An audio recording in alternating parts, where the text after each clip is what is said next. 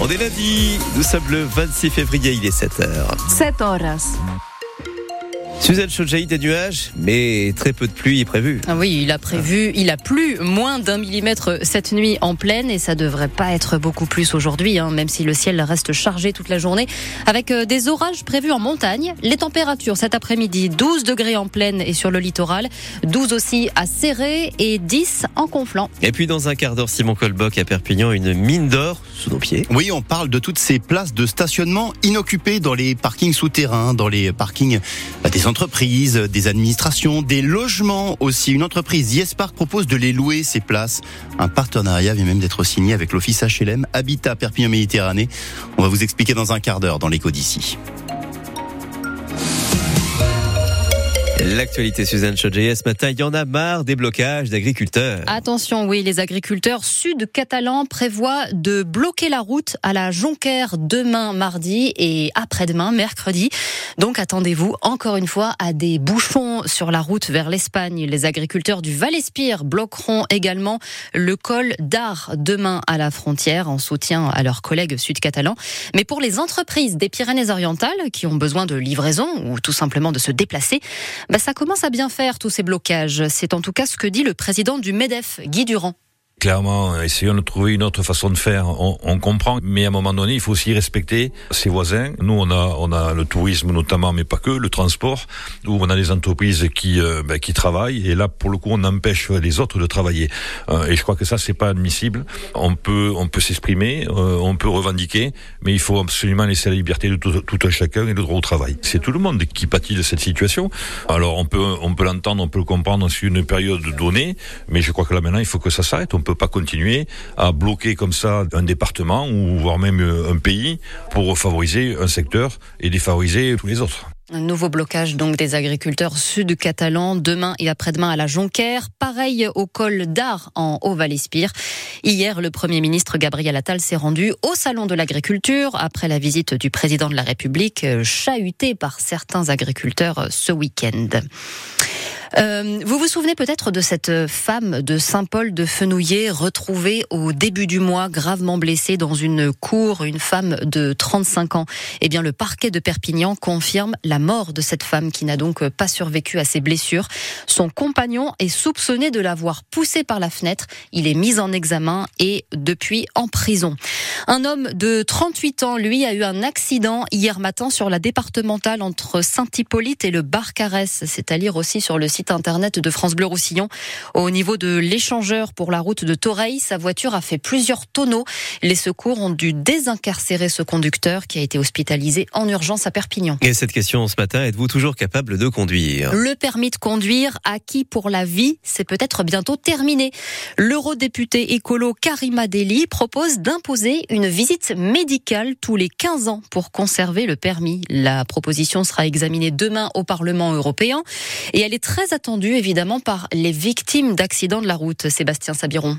À 27 ans, Florène Julien porte le deuil de sa mère de 72 ans, renversée en novembre dernier à Marseille sur un passage piéton. Le monsieur, il avait 86 ans et il a indiqué euh, qu'il n'a pas euh, vu ma maman, qu'il l'avait même potentiellement confondue avec une poubelle. Ouais. La directive européenne préconise une visite médicale tous les 15 ans avec contrôle de la vue, de l'ouïe, des réflexes, ce qui tombe sous le sang, s'estime Florène. On fait des visites médicales quand on fait du sport, on fait des visites médicales au travail. Enfin, pourquoi est-ce qu'on ferait pas des visites médicales quand on conduit alors qu'on sait qu'en plus la voiture c'est dangereux? De son côté, 40 millions d'automobilistes dénoncent une mesure qui remet en cause le principe fondamental du permis à vie, dit l'association, son président Philippe Nozière. Toutes ces mesures, elles sont mises en avant par la minorité écologiste qui ne se soucie pas de tous les gens qui vivent en périurbain, dans des zones rurales et qui ont besoin de leur voiture. Pas question de priver les seniors de mobilité, répond l'eurodéputé Europe Écologie Les Verts, Karima Deli, rapporteur du texte et présidente de la commission transport au Parlement européen. Il faut aussi développer les autres mobilités, les services à la demande, plus de transport public, renforcer les covoiturages, etc., pour que des personnes âgées ne puissent pas être dans l'immobilité. Une douzaine de pays parmi les 27 exigent déjà l'obtention de certificats d'aptitude à la conduite à différents âges de la vie. Et la proposition arrive donc demain au Parlement européen. Encore une plainte contre Gérard Depardieu, l'acteur déjà visé par plusieurs femmes, notamment euh, mise en examen pour viol. Eh bien, la semaine dernière, c'est une décoratrice qui a porté plainte contre lui, une femme d'une cinquantaine d'années qui l'accuse de lui avoir touché la taille et la poitrine il y a trois ans sur le tournage du film Les Volets Verts. D'ailleurs, vous pourrez bientôt porter plainte depuis chez vous, sans avoir besoin de vous déplacer dans un commissariat. À partir d'aujourd'hui, le dépôt de plainte à distance va progressivement s'étendre à toute la France. C'était expérimenté jusque-là dans les Yvelines et dans la Sarthe, mais ça ne concernera que les plaintes pour les cas de violence, de vol ou d'escroquerie. Il est 7h05 sur France Bleu Roussillon. On parle au rugby. En top 14, Toulouse a battu Clermont hier, 37 à 33. Oui, les rugbymen toulousains, premiers au classement à égalité de points avec euh, le Stade français. L'USAP, elle, reste 12e après sa victoire contre La Rochelle ce week-end. Et ce classement euh, est très serré, décidément. Les Catalans ont seulement 6 points de retard sur le 7e, Toulon. Donc euh, ça fait pas mal de concurrents hein, pour l'USAP, comme dit le troisième ligne Patrick Sobella. Toutes les semaines, c'est stressant. C'est vrai qu'être joueur euh, staff, toutes les semaines, on remet à zéro. Tu gagnes à, tu gagnes à domicile, tu te déplaces après. Il y a la concurrence aussi, les, euh, les équipes concurrentes qui gagnent. C'est beaucoup de pression aussi.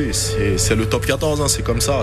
C'est très difficile. Et on peut pas se relâcher. Tu te relâches, tu, ça, va, ça va trop vite. Il nous reste 10 matchs, c'est le, sprint final. Ce qui est bien, c'est qu'on se rapproche un peu plus de. L'écart se réduit un peu de la 9e à la 12e place. Donc c'est bien parce que ça se resserre, mais c'est couteau sous la gorge parce que moindre faux pas, tu te retrouves euh, vite en bas. C'est bien pour aujourd'hui, mais il faut rester concentré parce que c'est très très très loin d'être fini. Le prochain match des Sankéors, c'est samedi à Toulon. On se projettera d'ailleurs sur ce prochain rendez-vous ce soir dans notre émission 100% USAP à partir de 18h avec notre invité aujourd'hui. Ce sera Tommy Allan, l'Italien qui a brillé samedi sur le terrain des Giral. En 13, la très belle victoire de Pia hier en élite 1, 26 à 0 pour les baroudeurs face à Lézignan.